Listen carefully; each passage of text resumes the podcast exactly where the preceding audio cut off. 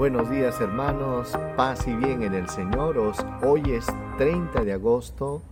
Para nosotros aquí en el Perú es un día muy especial.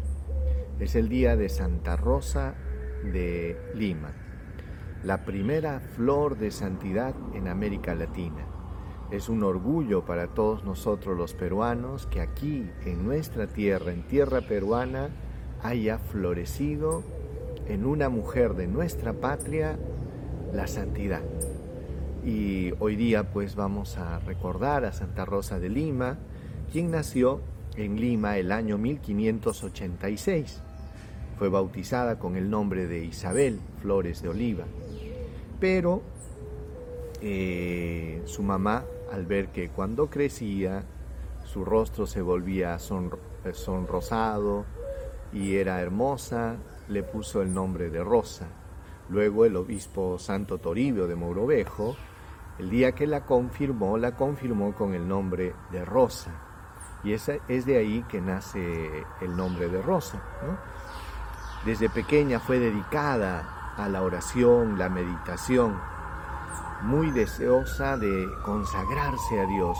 A los 20 años, ella ingresa a la orden de los de los predicadores, de los dominicos, pero como terciaria dominica. Pensemos de que ella estaba en esta disyuntiva, si hacerse religiosa o no, y cuenta una historia que ella se puso a orar delante de la imagen de la Virgen María, pidiéndole a la Virgen pues de que le diera un signo para ver si esa era su vocación y su llamado. Lo sorprendente de todo es que no podía levantarse. Era, se había quedado como paralizada ahí pegada al suelo y no podía levantarse. Llamó a su hermano para que le ayude y no pudieron. Solo cuando ella comprendió de que no era su llamado la vida religiosa y ella acepta la voluntad de Dios de consagrarse al Señor como laica, es ahí que inmediatamente se pudo reincorporar y se levantó y ella entendió que su camino era consagrarse a Dios pero como una laica en, el mundo. Fue una terciaria dominica. Y es así que ella eh, hace todo su itinerario pues de, de santidad en el mundo. Para todos nosotros nos sirve también de ejemplo e inspiración. Vamos a meditar en el Evangelio del día de hoy. En el nombre del Padre, del Hijo y del Espíritu Santo. Amén. Del Evangelio según San Mateo, capítulo 13, versículo del 31 al 35. En aquel tiempo Jesús propuso esta otra parábola a la gente. El reino de los cielos se parece a un grano de mostaza que uno siembra en su huerta aunque es la más pequeña de las semillas, cuando crece es más alta que las hortalizas. Se hace un arbusto más alto que las hortalizas, y vienen los pájaros a anidar en sus ramas. Les dijo otra parábola, el reino de los cielos se parece a la levadura. Una mujer la amasa con tres medidas de harina y basta para que todo fermente. Jesús expuso todo esto a la gente en parábolas y sin parábolas no les exponía nada. Así se cumplió el oráculo del profeta. Abriré mi boca diciendo parábolas, anunciaré lo secreto desde la fundación del mundo. Palabra del Señor. Gloria a ti, Señor Jesús. Hermanos, hay muchas personas que han pasado por el mundo, por, por, este, por, este, por esta vida, por nuestra patria también. Pero hay personas que han pasado dejando una huella, una huella muy significativa en la sociedad y en la historia. Y esos personajes, algunos de esos personajes son los santos.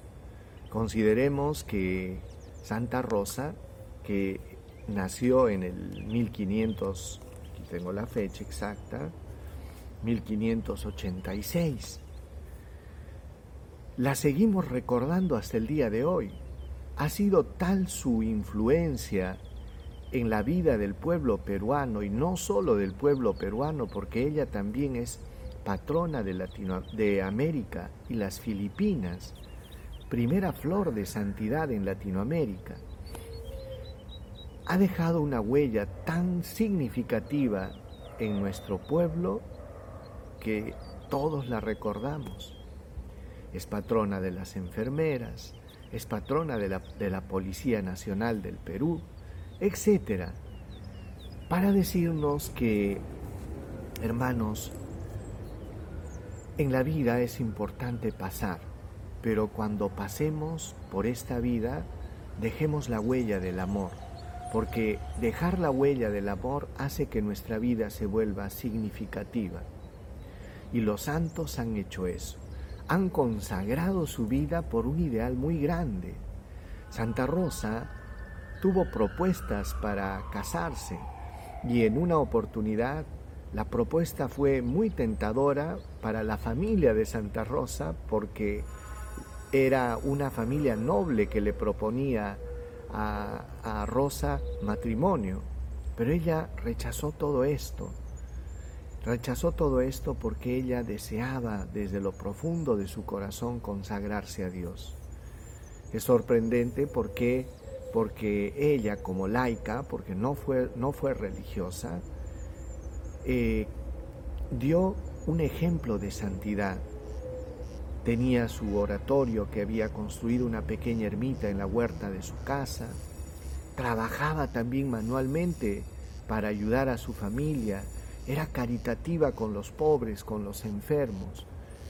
Y reflejaba su amor hacia Dios y hacia los pobres y hacia los hermanos de una manera tan importante y tan significativa que era, se convirtió en un ejemplo en la sociedad de su tiempo, una influencia positiva para la gente de su tiempo.